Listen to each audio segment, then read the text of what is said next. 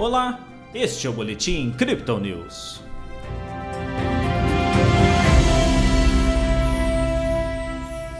Lado a lado com o mercado internacional, a Bolsa de Valores brasileira apontou para a queda nesta sexta-feira. O Bitcoin também seguiu o movimento corretivo, marcado pela cautela dos investidores. Ontem o Bovespa teve queda de 2,81%. Hoje o índice manteve a tendência com descida de 0,16%. O dólar avançou, ficando cotado a R$ 5,07. Pelo Brasil, o mercado repercute a alta da Selic e os dados econômicos. O país desacelerou a subida do IGPDI com a retração no preço dos combustíveis e das commodities. Lá fora, a produção industrial da Alemanha caiu 3,9% em março, demonstrando a fraqueza econômica local. Nos Estados Unidos, foram criadas 428 mil novas vagas de emprego no mês passado, acima do esperado. Na quarta-feira, o presidente do Banco Central sinalizou que a geração de emprego pode, de certa forma, contribuir para a alta da inflação.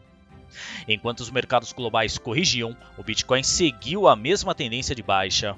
Após um período de forte lateralização durante a madrugada, a criptomoeda de referência viveu uma grande pressão de vendas durante a sessão europeia.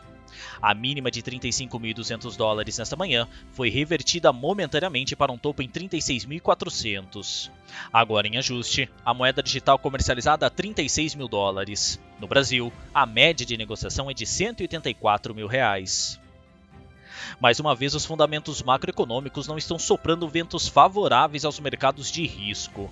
Segundo os analistas da Crypto Digital, a perda de ânimo da última quarta-feira por parte dos investidores não voltou à mesa nesta sexta-feira. Os temores inflacionários e a falta de resoluções mais definitivas sobre a crise financeira global colocam dúvida e cautela no mercado para qualquer movimento mais arrojado, seja nas ações tradicionais ou no Bitcoin. Nossa equipe destaca ainda que a vantagem dos Bears no vencimento de opções semanais nesta sexta-feira foi expressiva.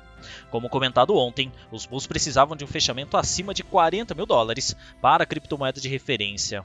Em contrapartida, a SEC norte-americana, equivalente à Comissão de Valores Mobiliários no Brasil, aprovou mais um ETF de Bitcoin. Entretanto, mais uma vez o produto está sendo baseado em futuros e não em spot. Nas métricas do dia, o suporte do Bitcoin fica em 34.300 dólares e a resistência em 37.600, segundo o indicador de Fibonacci em um tempo gráfico de 24 horas. O RSI mira os 36% com o mercado mais vendido e o MACD segue com suas linhas cruzadas para baixo. Este foi o Boletim Crypto News desta sexta-feira. Veja essa e outras análises em nosso WhatsApp e nos canais de áudio oficiais. Siga a gente também nas redes sociais para acompanhar o dia a dia de nossa equipe.